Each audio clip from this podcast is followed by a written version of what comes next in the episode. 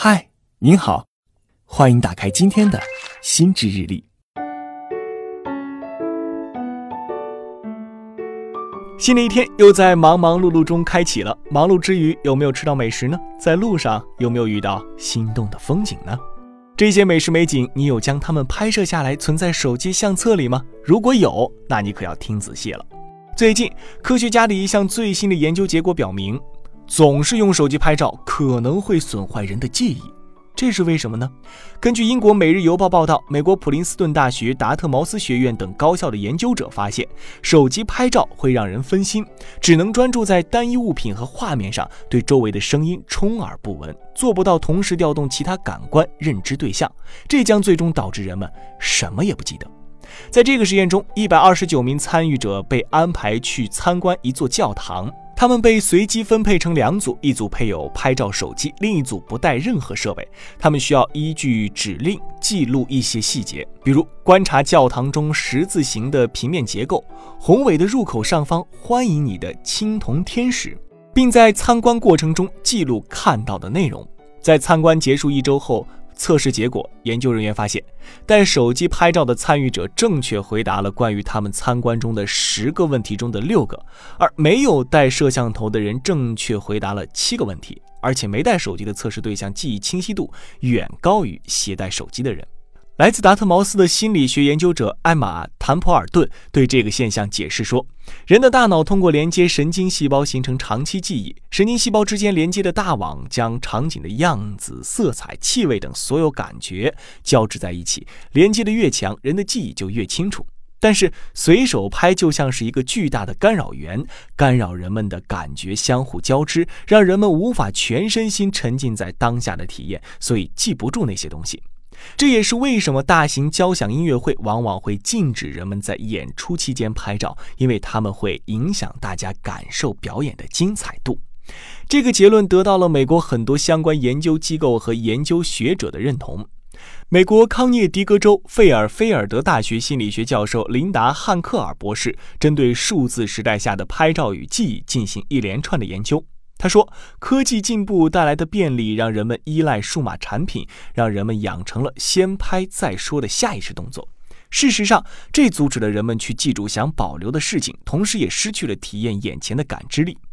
拍照可能损害记忆的另一个原因是认知减负，就是说，人们倾向于将费脑力的劳动外包给手机，能用手机记的绝不动脑记。”二零一一年，美国权威科普杂志《科学》刊发了一项著名的研究。这项研究发现，如果告诉测试者某段信息已经录入了电脑，那么他们记住这条信息的概率就会降低。也就是说，智能电子设备的存在减低了人们想把刚得到的重要事情存进大脑记忆里的渴望。比如说，自从有了手机之后，你还记得几个人的电话号码呢？而如果手边没有手机，对想记住的事情，人们会绞尽脑汁记下来。所以说，我们将美丽的风景、食物、艺术品交给手机，不仅收窄了自己的体验，而且可能都不会留在你的记忆里。如果你拍照片时满脑子想的都是发出去给别人看，还会淡化对当时的体验趣味。亚历山德拉·巴拉斯克是纽约大学的认知学家，他发现，拍摄照片并在社交媒体上分享后，人们再回忆起这段记忆，角度会变成局外人，以局外人的视角去看，就体会不到当事人的真挚情感。如果你不去分享，就会停留在第一人称的视角，那么事后你更有可能体会到那一刻的强烈感受。想想也是，在朋友圈翻阅那次旅行的照片时，你还记得在烟波浩渺山水间清风徐来的那一刻吗？是否还记得落日满秋山的气象？还记得当时内心的激动和战栗吗？还是只记得大家在朋友圈点赞说景色很好看？所以说，照片和文字无法取代丰满的体验。那么，怎样利用智能手机在强化记忆的同时，还能享受到更多乐趣呢？前面提到的心理学家也都发现，相机能增强我们对特定体验的记忆。纽约大学的认知学家亚历山德拉·巴拉斯克发现，虽然不断使用智能手机拍照的确会损坏记忆，但是手机拍照能帮助我们思考和专注。巴拉斯克和同事给参观博物馆的测试对象佩戴了眼动追踪设备，分析结果表明，被安排拍照的测试对象会花更多的时间来观看手工艺品精彩的细节，他们很少转移注意力去打量天花板和地板。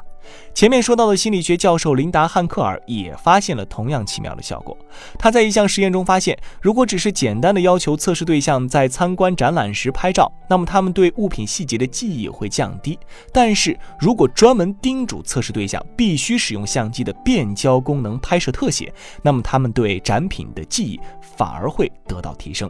也就是说，当你要深入研究某个感兴趣的事物时，借助相机可以帮你专注，引发额外的思考和认知过程，能够令你收获满满，加深记忆。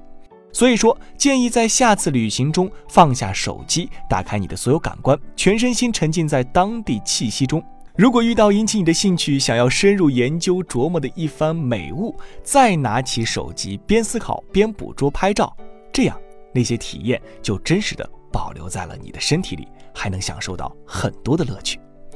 生活的富足感在于体验，不仅仅在于记录。好了，以上就是今天的心知日历想要和你分享的内容。我是玉林，下期再见。